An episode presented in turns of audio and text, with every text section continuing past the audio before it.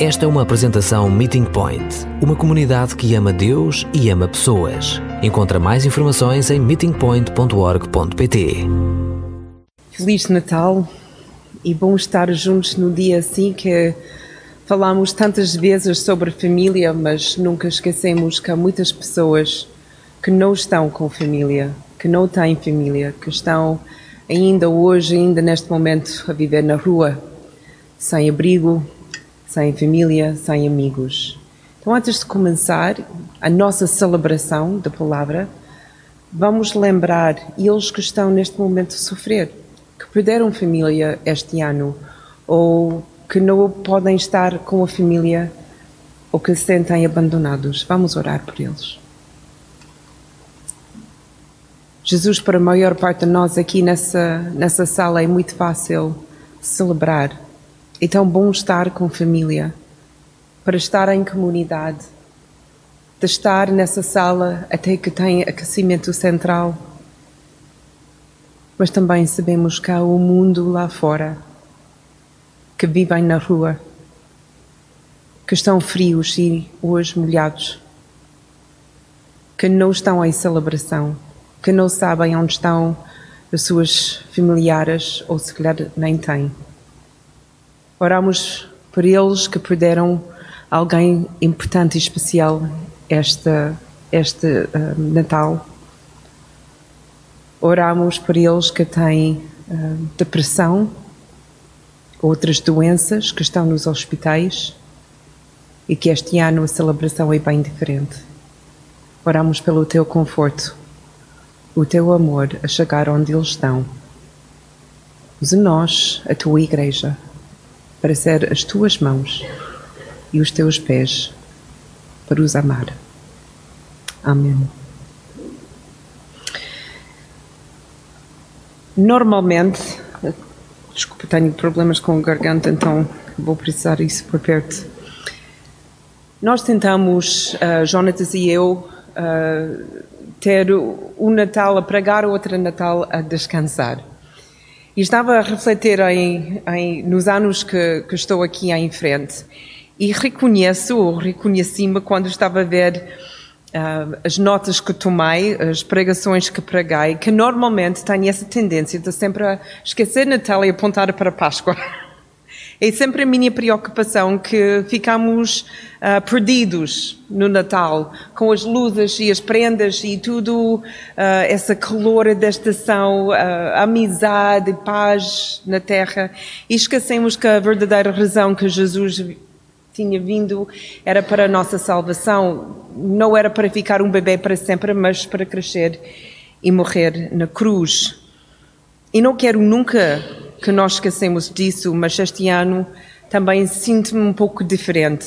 E se calhar foi até o tema deste mês e esta pregação que ajudou-me este ano de parar e abraçar um pouco mais a importância e a beleza do que estamos a celebrar hoje. Porque nos últimos meses tenho no meu telemóvel vários canais de notícias que me lembram o mundo em que estamos a viver e esta é uma apanhada só desta semana, os últimos sete dias. Dor, doença, abuso, abandono, fome, alterações climáticas, inundações, secas, doenças, Covid, cancro, guerra, violação, homicídio e violência. Eram os títulos que li hoje, li esta semana no meu uh, newsfeed. E esta é a nossa realidade a mundo desconfortável, o mundo de violência. Isto é o que vemos na televisão, na rádio e lemos nos jornais.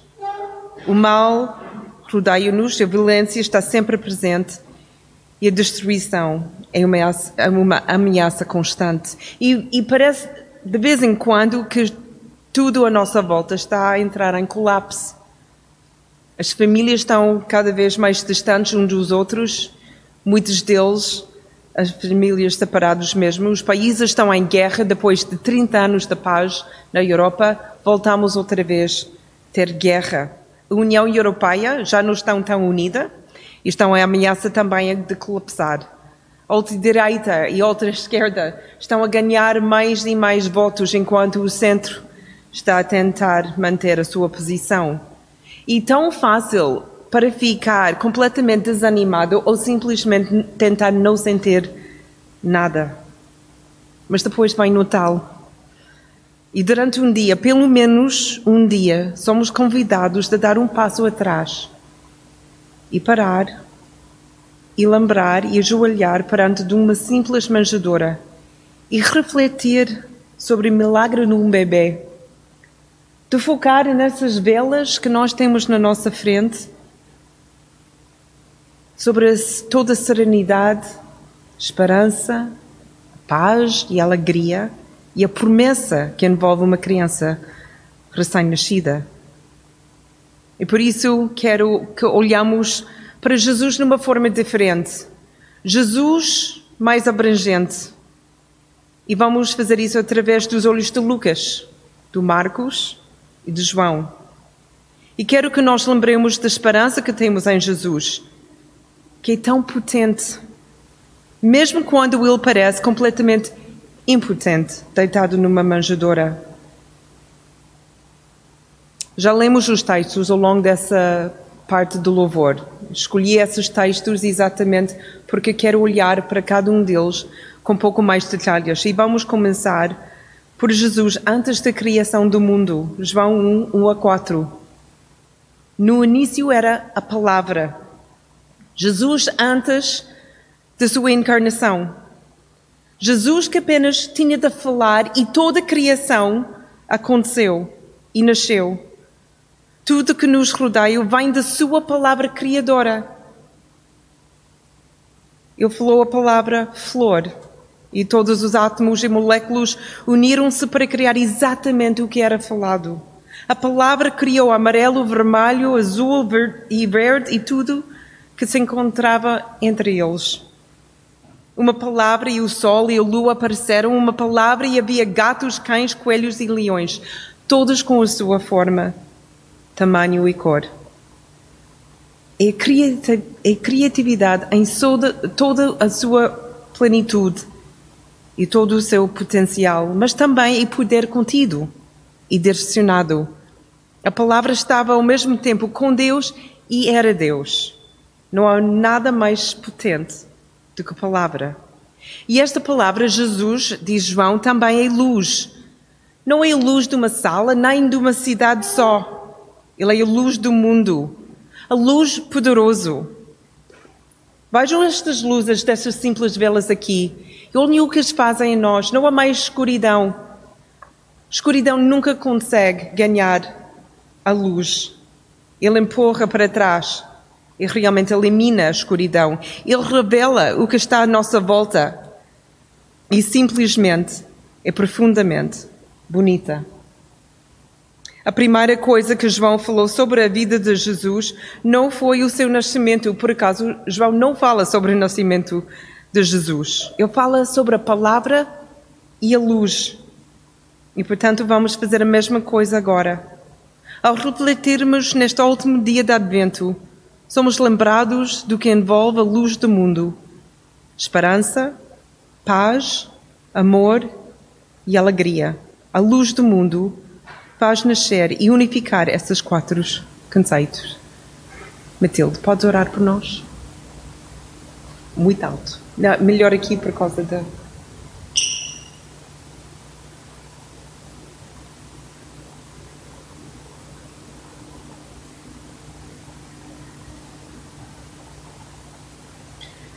Graças te damos, Pai, pelo dom da vida e por uh, termos esse dom porque vieste a nós primeiro, Pai, e porque a partir de ti podemos amar os outros, dar esperança aos outros e acho que é isso que nós temos de passar e que tu queres que passemos aos outros e peço-te que possas tocar nos nossos corações e que possamos passar a tua mensagem aos outros e da tua vinda e de tudo o que tens feito por nós, Pai.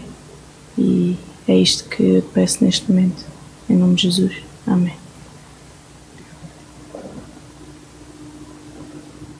Jesus antes da criação, a palavra e a luz. E Jesus como ele é agora, ambos descritos pelo apóstolo João. Um quando ele era mais jovem e quando ele recontava a vida do seu amigo e o seu Salvador. E a segunda quando ele teve uma visão do céu, de Jesus como ele é e aparecer agora. Apocalipse 1, 12 a 18, foi a Mafalda que leu. E esta imagem de Jesus em todo o seu poder e toda a sua glória. E assim pediu João a falar e quase de viver. A mera visão de ver Jesus na sua glória, João tinha de cair como se estivesse morto. Mas Jesus, a palavra, a luz, o poder e a glória, estendeu a sua mão e tocou, eh, tocou João, como tantas vezes antes, e disse palavras de conforto. Não tenhas medo. Mais uma vez, isto é poder contido e dirigido. Esta vez não para criação, mas para confortar. E quando nós pensamos em poder, pensamos muitas vezes em batalhas e conquistas, controlo. O poder invoca medo até às vezes terror. Mas o poder de Jesus é dirigido para o conforto, para a segurança, para a esperança e para a proximidade. Eu vou pedir um, a Ruth, se não importas, de vir cá e dar graças a, Jesus pelo, pelo seu poder nas nossas vidas. Poder, sim, potência, sim, mas também para confortar e dar-nos segurança. Deus, te agradecemos realmente porque és poderoso, és realmente um Deus imenso que nós nem conseguimos compreender, mas ao mesmo tempo és, és próximo. Eh, fizeste em, em Jesus, Deus, Deus para nós, que se aproxima de nós e que nos dá o conforto que precisamos, Pai. Te agradecemos realmente o teu amor, o teu conforto, a tua paz, que em Jesus nós podemos ter, Pai. Que nós possamos sentir isso e podemos espalhar isso para que realmente mais, mais pessoas possam vir a ter este conforto em Jesus. Em nome de Jesus, amém.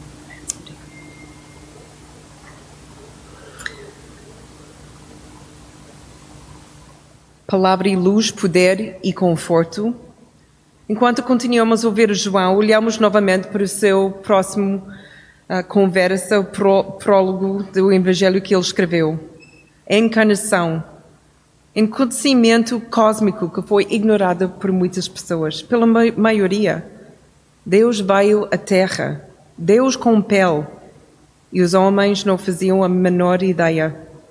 Alguns foram capazes de o reconhecer, enquanto os outros o rejeitaram abertamente. Ele tinha o poder da adoção e adotou todos os que queriam pertencer a ele. Mas os outros, ele honrou o seu desejo e deixou-os vaguear na escuridão. Ele veio no poder, contido e dirigido na plenitude da verdade e da graça. E há poder na escolha. E a palavra a luz e o Consolador deram-nos esse poder de escolher. E quão difícil será de deixar os seres humanos escolher, sabendo que algumas pessoas iam escolher matá-lo, insultá-lo, odiá-lo. Mas ele também sabia que esse poder de escolha também seria usado para alguns para acreditar, amar e seguir. Essa escolha ainda está aberta ao mundo. Nuno, posso convidar-te a chegar aqui a orar pela salvação das outras pessoas para escolher Jesus e não os rejeitar. Bendito Pai, estamos gratos porque realmente um dia tu te revelaste a cada um de nós, Pai, e pudemos te conhecer a faceta, já te conhecíamos como Criador de todas as coisas, mas uh, pudemos conhecer como o nosso Salvador, Pai, pessoal. Então queremos neste momento, pedir que nos possas usar, a cada um em particular, pondo em prática os dons e os talentos que tu nos deste, Pai, aproveitando as oportunidades que tu colocas diante de nós, Pai, para realmente sermos sal da terra, luz do mundo, o cheiro suave de Cristo, Pai, que tem o poder de causar impacto na vida dos outros. E realmente aproveitarmos as oportunidades, Pai, para testemunharmos de Ti, para falarmos de Ti, para lançarmos a semente e depois confiarmos o crescimento, Pai, nas tuas mãos, Pai, e a ação do Santo Espírito em cada vida deixá-la também ao teu cuidado, mas que façamos aquilo que está ao nosso alcance fazer e que as nossas vidas possam realmente falar, falar de ti a cada instante, em cada momento, Pai. Queremos ser usados por ti para causar esse impacto à nossa volta, Pai. Usa-nos em nome de Jesus, Pai, para que mais possam vir-te a conhecer como Salvador e Senhor das suas vidas, Pai. Amém. A salvação é possível devido ao momento da história que mostra Jesus no seu mais potente. Embora muitos estivessem convencidos que ele era, tinha finalmente mostrado como impotente. E Marcos fala-nos da morte e ressurreição de Jesus. Esse é o ponto mais baixo na história, mas com o melhor final de sempre. A humilhação, a dominação e a morte de Jesus. A palavra, a luz, o conforto, graça, verdade e a escolha. Tudo aquilo que era mau regozijou-se com a sua suposta vitória sobre o próprio Deus. Mas três dias mais tarde, o poder contido e dirigido à ressurreição mostrou a potência de Jesus sobre tudo na sua criação, incluindo a morte. A sua impotência na cruz abriu caminho para a sua potência na Páscoa. A Bíblia está cheia dos opostos, luz e escuridão, bem e mal, certo e errado, a potência e impotência. E enquanto o mundo se agarra à sua definição de uma vida boa, uma boa vida, liberdade e felicidade, Jesus mostra-nos a sua definição de uma boa vida, que é estar em relacionamento com Ele. E liberdade, seguir Jesus e deixar a escravidão do pecado para trás e felicidade, ter a certeza de que Jesus nunca nos deixará e de que um dia estaremos sempre com Ele. Eu vou orar agora uma oração de agradecimento pela cruz e pela ressurreição. Oramos também por aqueles que estão presos em todo tipo de escravidão. Oramos pela sua liberdade física e espiritual. Jesus morreste por nós, para a nossa salvação. E também para nos dar liberdade completa. E há pessoas ainda que estão a viver em escravidão.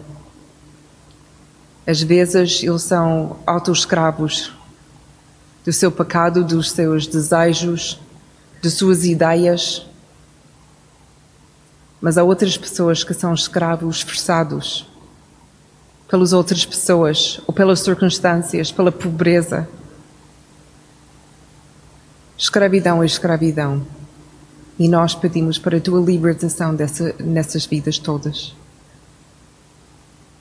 Para eles que estão a escolher de ser escravos, eu peço que tu abres os seus olhos para ver a vida como realmente é.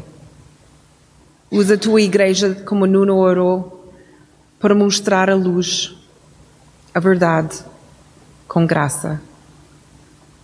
E para eles que são escravos das outras pessoas, escravos humanos, oramos também pela sua libertação. Que tu podes usar as organizações que hoje ainda estão a trabalhar com muitos poucos recursos para encontrar essas pessoas para ajudá-los e para tentar parar eles que estão a fazer esse tipo de tráfico.